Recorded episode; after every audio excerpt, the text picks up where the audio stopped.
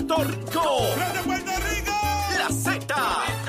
WZNTFM 93.7 San Juan, WZMTFM 93.3 Ponce y WIOB 97.5 Mayagüez. La que representa la salsa en la isla del encanto. De aquí través de la aplicación La Música Z93. Tu, tu emisora nacional de la salsa.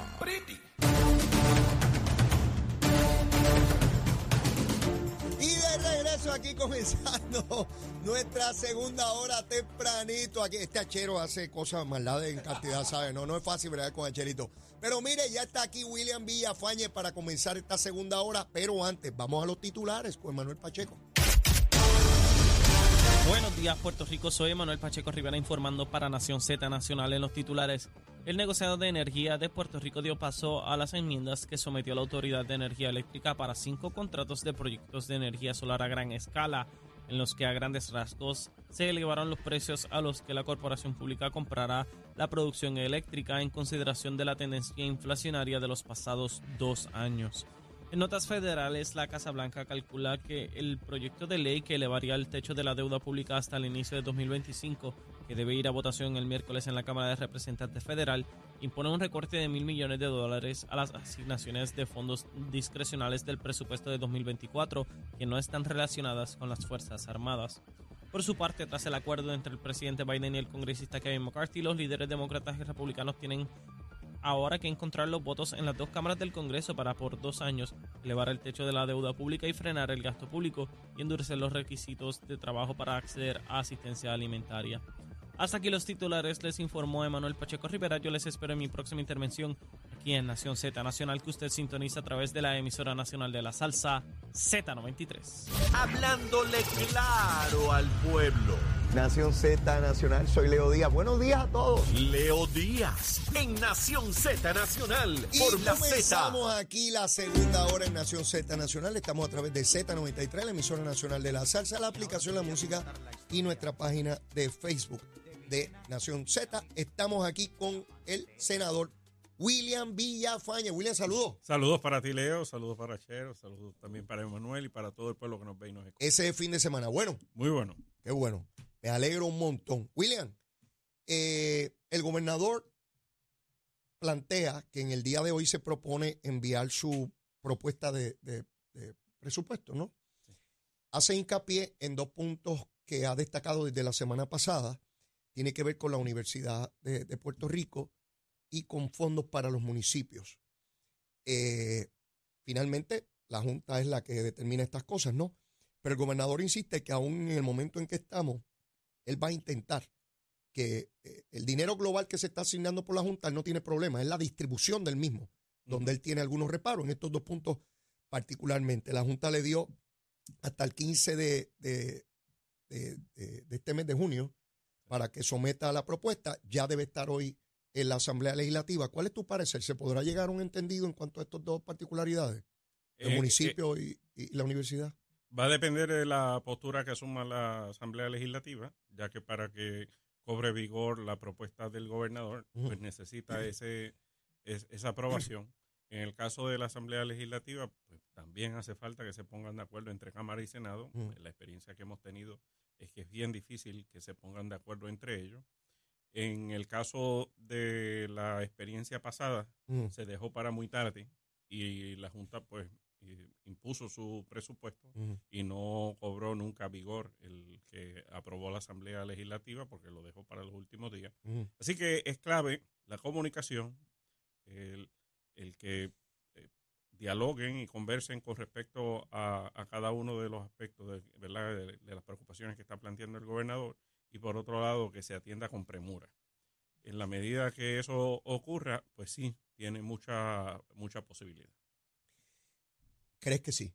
Creo que, creo que sí, porque por lo que he conversado en el Senado, eh, el ánimo es tratar de atender lo más pronto posible en, las, en estas próximas semanas el presupuesto. Yo no he visto mucha controversia en esta ocasión relacionada al presupuesto, William, distinto a los primeros dos años, que era como más álido. De hecho, se hacían vistas conjuntas. Eso tampoco se está haciendo No, no se ahora. está haciendo. De hecho, la, la Cámara de Representantes eh, sometió su propio proyecto de presupuesto. Eso, ¿verdad? Más que hacer noticia, pues no tiene mayor, mayor eh, oportunidad que el de realizar con anticipación vistas públicas. Pero la realidad es que el proyecto Mm. eh, per se es el que tenemos ante nosotros ahora, Ya. o, o en el día de hoy, con la presentación de parte del Ejecutivo. El, el- el proyecto que estaba viendo Zaragoza, que tengo entendido que Tomás Rivera Chat era coautor, con relación a, a Ley 60, ¿por dónde va eso? ¿Se han realizado vistas públicas? Ese, eh, eh, esa medida, eh, sí, en su momento Porque no, tuvo- no he escuchado más sobre el asunto. se, se aprobó en comisión. Ok. Se aprobó en comisión, pero eh, no, por lo que he escuchado, parece que no hay tampoco ambiente para su aprobación. Eh, una vez, o sea, ¿no crees que ni siquiera llegue a- al Pleno? No, no he escuchado que hay intención de llevarlo al Por- pleno. porque yo pensé, de la manera en que Zaragoza hablaba, que, que había una voluntad firme, decidida, no solamente de él, sino de otros miembros del cuerpo, porque ¿verdad? se han planteado críticas al tener el, el aval de Tomás Rivera Chat. Pensé que toda o gran parte de la delegación del PNP pues estaría ahí también. Pues no lo hemos Por- por lo dialogado. menos- Por lo, menos, pensé que algunas enmiendas se provocarían y, No lo- y pasarían No, no lo hemos hablado en, en, en caucus, caucus. Ok, eh, pero en comisión lo aprobamos. ok. En comisión lo aprobamos. eh, eso pasa ahora a la comisión de reglas y calendario. ¿Y qué, qué cambios hay ahí que uno pueda decir que son importantes o dramáticos? Porque Eh, por lo menos el discurso público es grandísimo de Sí. los cambios que hay que hacerle, pero finalmente. Sí.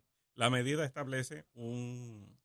u- u- eh, estamos hablando de la ganancia de capital.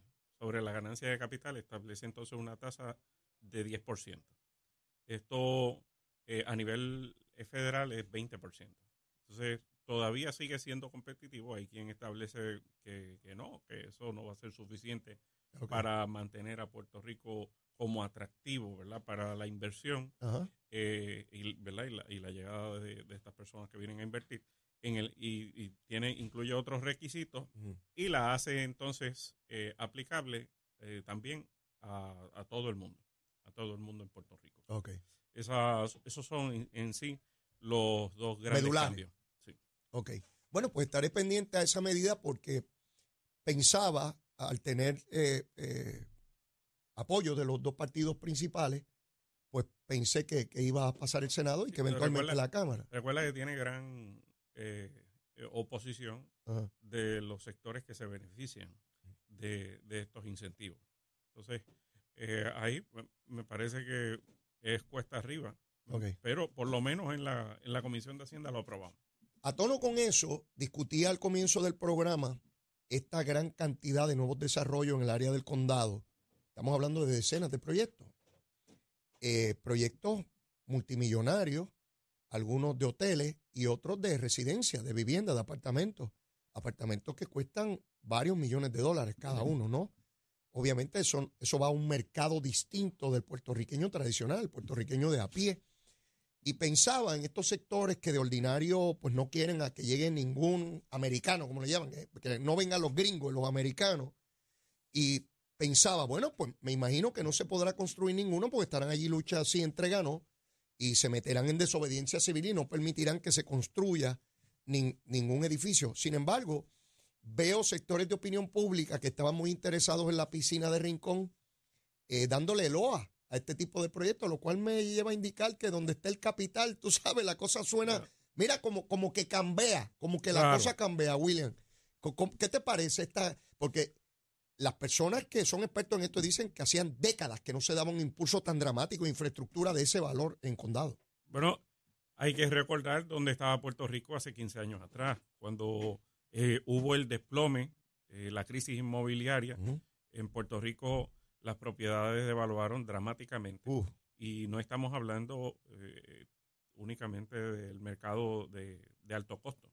Recordarás que para ese entonces había demasiado inventario disponible que se estaba quedando porque, pues, primero que perdía valor, eh, no había la actividad económica necesaria para eh, haber bastante compra y se implementaron una serie de eh, incentivos para promover todo esto y, al final y a la postre, hoy día tenemos un mercado donde hay poco inventario, eh, donde hay muchas personas que quieren comprar de aquí y de fuera, y las propiedades han ganado mucho valor. Eh, es decir, en aquel entonces la gente, lo ordinario era que alguien que tuviera una hipoteca le debía más al banco de lo que valía la propiedad. Así me pasó a mí. Sí. Y hoy día es todo lo contrario. Hoy día todo aquel que tiene una hipoteca, la vasta mayoría, lo normal es que su propiedad eh, tiene equity, que es el margen eh, de valor por encima de lo que debe. Eso es importante porque aunque no es dinero que tiene la gente en el bolsillo al momento, aumenta su crédito, aumenta su acceso a capital, a invertir, a desarrollar eh, y a poder enfrentar, a paliar cualquier necesidad financiera. Esa realidad es la que está ayudando dramáticamente a que Puerto Rico saque en los pies del hoyo. Entonces, en eh, esto que estamos viendo, por ejemplo, en el caso del condado, es parte de ello, que en efecto se ha creado en Puerto Rico, hay un, mercado fuerte de alto valor, de alto costo. Esto es importante porque trae dinero nuevo. ¿Qué dinero nuevo? Pues el dinero que viene de afuera, no el que está eh, ordinariamente circulando en Puerto Rico, sino que alguien saca de su cuenta fuera de Puerto Rico dinero y viene y se lo paga a alguien aquí para comprar o para invertir. Es, eso es dinero nuevo y eso aumenta la actividad económica a nivel local y crea empleos y acceso a dinero, a capital y actividad económica. Así que esa inversión de sobre 400 millones de dólares que se está dando en estos momentos solamente en el área del condado no beneficia exclusivamente al condado, beneficia a todo, a todo Puerto Rico. Y, así sucesivamente, según se va dando en, en, toda la zona. Y como bien plantea, hace 10, 15 años atrás, lo que estábamos viendo era un deterioro en la zona del condado. Ahora no, ahora vemos un resurgir en esa zona. Es importante toda esa explicación, William, porque hay sectores de opinión pública que van a poner esto siempre en mala luz por cuestiones ideológicas. Eh, toda jurisdicción donde, el lugar que sea, Vamos a poner, por ejemplo, Cuba. Los cubanos, el gobierno cubano está procurando que llegue gente de fuera a hacer inversiones allí. Canadienses, mexicanos, europeos. Así que olvídese de si el sistema es el que sea, usted necesita que llegue dinero nuevo. Y porque a su vez van a contratar personas. E, esa gente come, compra ropa, necesita los mismos servicios que necesitamos nosotros. Tienen un poder adquisitivo mucho mayor, pagan una contribución esos edificios los hacen puertorriqueños, no los hacen marcianos. Este, y hay que mantenerlos. Este, todo eso son oportunidades y registro de, ganancia para toda la sociedad, aun cuando uno viva en, qué sé yo, en adjunta, en, en, arroyo, eso tiene un impacto sobre nuestra economía. Y qué mejor que ver la posibilidad de crecimiento en infraestructura, ¿no? Eh, que se queda aquí. Nadie se lleva un edificio el que se muda no coge el edificio y se lo lleva para vivir en Manhattan. Ese edificio se queda ahí y tiene un valor. Y yo recuerdo esa burbuja inmobiliaria que tú describes, que fue cuando se cayeron los valores de las propiedades y yo estaba vendiendo mi casa y yo tuve que poner dinero, yo, yo le di dinero al banco para vender mi propiedad. Así. ¿Escucharon bien? O sea, cuando fui a vender mi casa, la casa valía menos que la deuda que tenía en la hipoteca. Aún con las mejoras que yo le había hecho a la casa, que se supone que si se hubiesen mantenido los valores, yo hubiese tenido una ganancia de capital. Ganancia de capital es que cuando usted vende algo, lo que usted gana. Pues yo no podía ganar nada porque se cayeron los valores y la casa valía menos. Y yo tuve que sacar un cheque y pagarle al banco porque la opción era entregársela y dañar mi crédito. Y yo no quiero dañar mi crédito. Pues bastante me he fajado en mi vida para, para mantener crédito. Y yo pago hasta el último centavo. Así que esa cosa de que la deuda la paguen los ricos y todas esas boberías que hablan unos bobos aquí, este, uno tiene que pagar sus deudas, las que correspondan.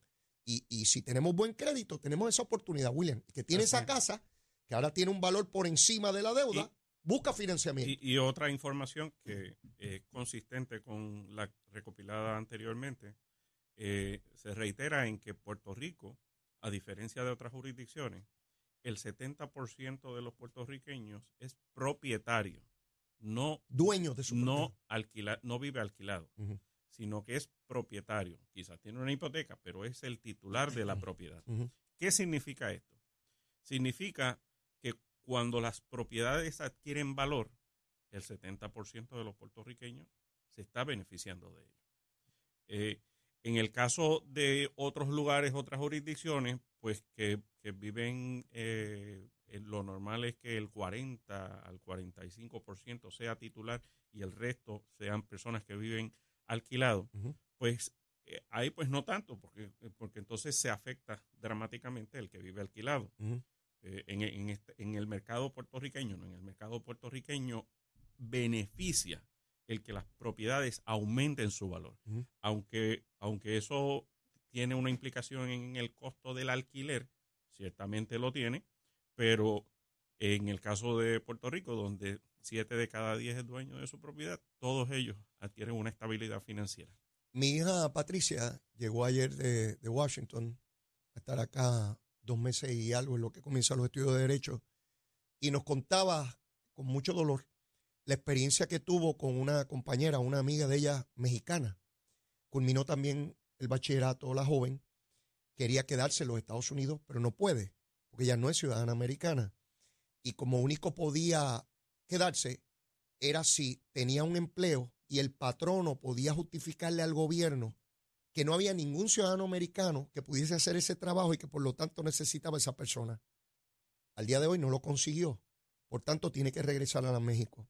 Y la joven llorando le decía a Patricia, ustedes los puertorriqueños no saben lo que tienen. Era tan impactante su relato porque ya no estamos hablando ni de ideología, ni de partidos políticos, estamos hablando del drama humano de un ser que procura y entiende que es en determinado lugar donde puede tener las mejores oportunidades, pero como no es ciudadano americano, se cierra la puerta, William, se cierra. Y mi hija puede estar en cualquiera de los 50 estados o territorios y nadie le puede impedir que tenga un trabajo, que compre una casa, que haga lo que le venga en gana como cualquier ciudadano americano. Y esta joven le decía, en México, porque ella es de una familia que tiene recursos económicos en México, ella le decía, en México yo tengo ventaja sobre la mayoría de la población, pero aquí yo soy una más y tengo que trabajar y yo quiero estar aquí. E-, es dramático, ¿no? solamente un ejemplo de millones que quieren cruzar esa frontera por el río de manera ilegal con sus hijos, con su familia, para procurar ese pasaporte. Y cada vez que yo encuentro y conozco de una experiencia como esta, la relato aquí, porque otra vez, William, hay un sector de la población que no se acaba de dar cuenta de lo que tienen, William, y que se puede perder en cualquier momento. Así mismo. La realidad eh, donde anualmente millones de hermanos eh, suramericanos y centroamericanos tratan de cruzar esa frontera para acceder a una mejor calidad de vida, debería servir para que los 3 millones de puertorriqueños que residimos eh, aquí como ciudadanos americanos, pero que no accedemos a la totalidad de los beneficios de esa ciudadanía eh, residiendo aquí, deberíamos deberíamos marchar de igual manera. Pero marchar de igual manera en reclamo de lo que eh, de lo que nos correspondería, ¿verdad? Por, por, por ser parte de esa, de esa, de esa nación. Y lamentablemente se está marchando de otra manera. Se está marchando comprando un pasaje.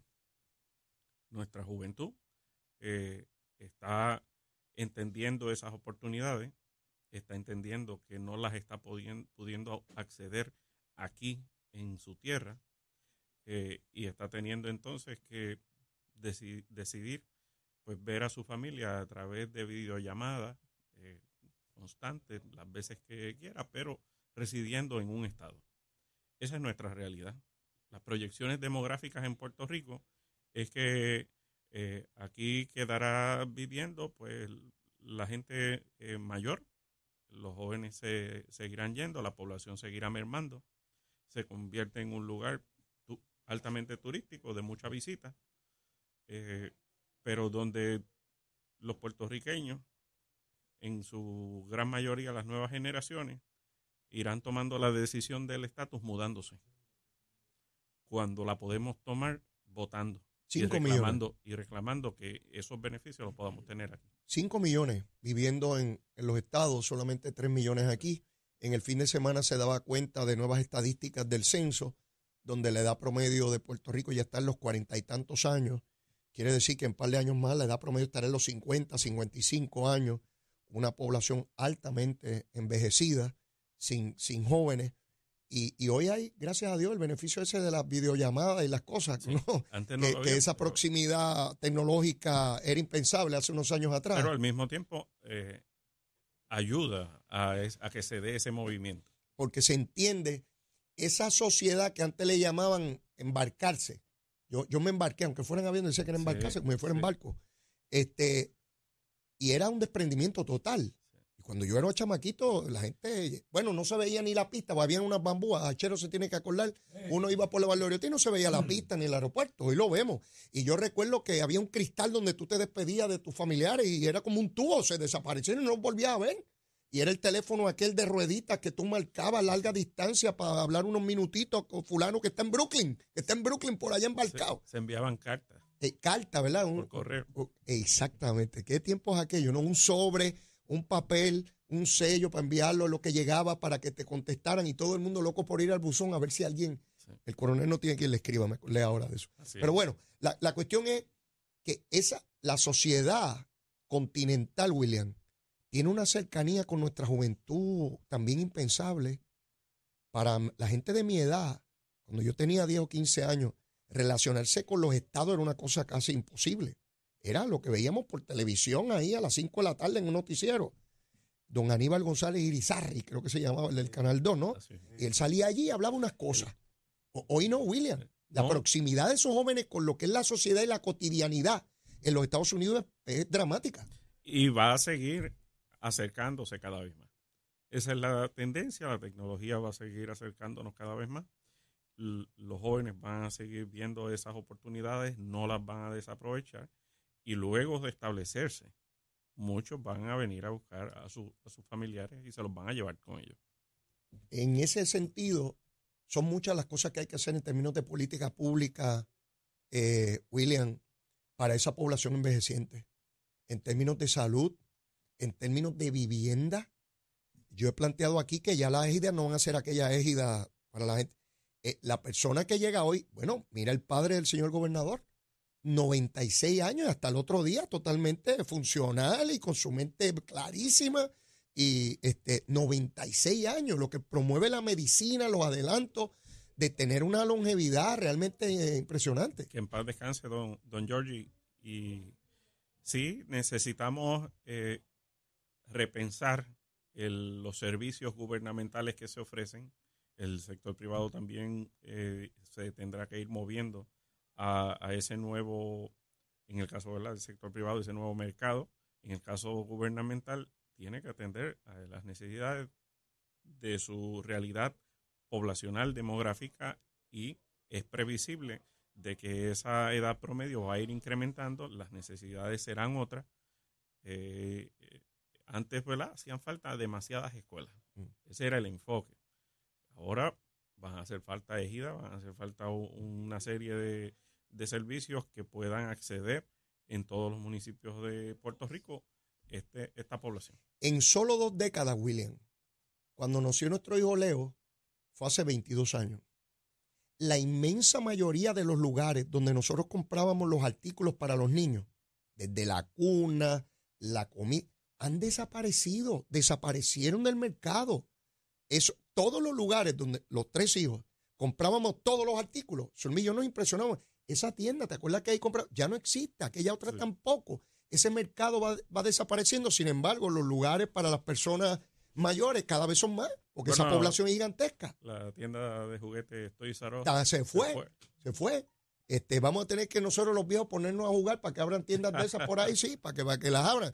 Mira, tenemos que ir a una pausa y luego de la misma, mire, la recomendación de almuerzo, que nosotros almorzamos, seguro que sí, y seguimos quemando el cañaveral, llévatela, chero.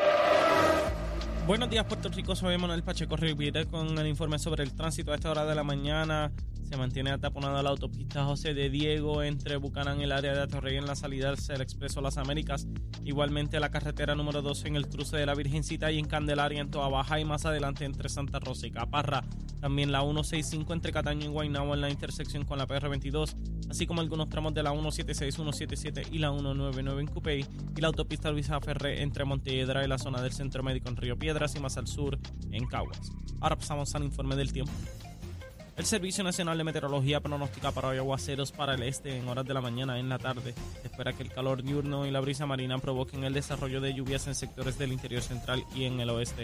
Los vientos estarán del este-sureste de 10 a 15 millas por hora y las temperaturas estarán en los medios 80 grados en las zonas montañosas y los bajos 90 grados en las zonas costeras, con el índice de calor sobrepasando los 100 grados en el norte central. Hasta aquí el tiempo les informó Emanuel Pacheco Rivera. Yo les espero en mi próxima intervención aquí en Nación Z Nacional, que usted sintoniza por la emisora nacional de la salsa Z93.